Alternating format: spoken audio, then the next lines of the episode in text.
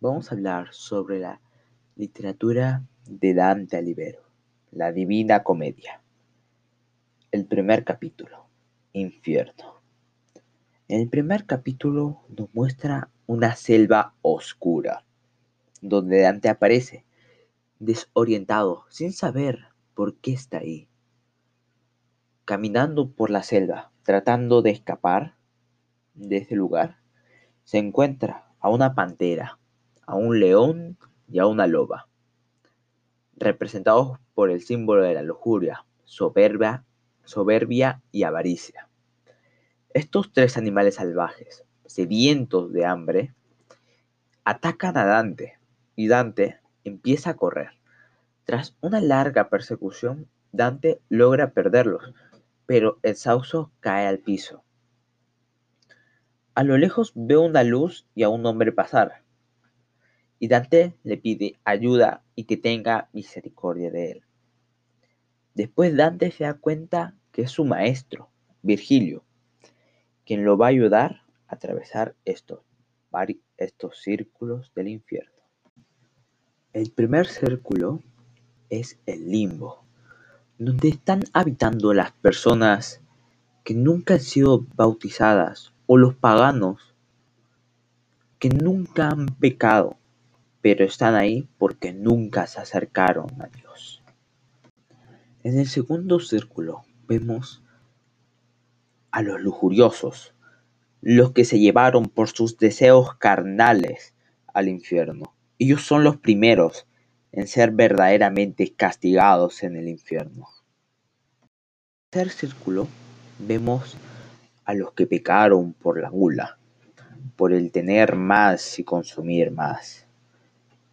Estos son castigados por una lluvia fría y gruesa de granizos y por los temibles ladridos de Cerbero, que, que los desgarran con sus uñas y dientes para que ellos ya nunca más vuelvan a pecar sobre el pecado de la gula.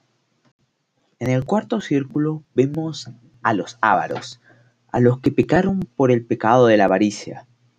Estos son condenados a cargar y empujar una gruesa bola de oro a una montaña.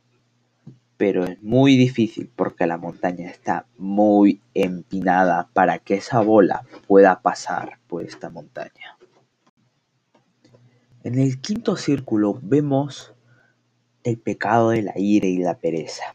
Los iracundos son castigados, metidos en un pantano de laguna, donde ellos mismos se despedazan y se golpean a mordisco bajo el agua infectada. Y los que pecaron por la pereza están en un lago ahí tirados sin hacer nada, ahogados y llevados por el agua, a ver que el destino decida lo que ellos mismos se condenaron. En el sexto círculo vemos a los que pecaron por la jerarquía. Quienes negaron en la vida la inmortalidad del alma están condenados a yacer en flamígeros sepulcros destapados, con las piernas al aire. En el octavo círculo vemos a los que pecaron por el fraude, a las personas que estafaron, robaron, hicieron creer a las personas algo que no era cierto. Estas personas están en lo más oscuro, siendo castigados duramente para que ya no vuelvan a pecar sobre este pecado. En el séptimo círculo vemos a los que pecaron por la violencia. En el anillo exterior se castigan a quienes se dejaron llevar por la violencia contra el prójimo los asesinos y tiranos, quienes están hundidos en un río de sangre hirviendo llamado Flegetonde, vigilados por centauros, por centauros armados de arcos y flechas. En el anillo medio se encuentran los, los suicidas, los violentos contra sí mismos, quienes transformados en nudosos árboles son picoteados y desgarrados por arpías que anidan ahí. Y el anillo interior, aquí están los violentos contra Dios, blasfemadores, y los violentos contra la naturaleza, tonomitas y como se explica en el sexto círculo, los usumeros, quienes están en un desierto ardiendo en arena con una lluvia de llamas que no dejan que descanse. Y en el noveno círculo, el último círculo del infierno, vemos a los que pecaron por la traición, a los que traicionaron a un familiar, a un rey, a alguien a quien les debía servir. En lo más profundo se puede ver a Satanás, que, está, que están en su boca tres personas. Judas, quien traicionó a Jesús, que su cabeza está dentro de la boca y sus piernas salen de afuera. Y Brutus y Cassius, que traicionaron a Julio César, el primer sumo príncipe, fundador de la autoridad imperial querida por la providencia.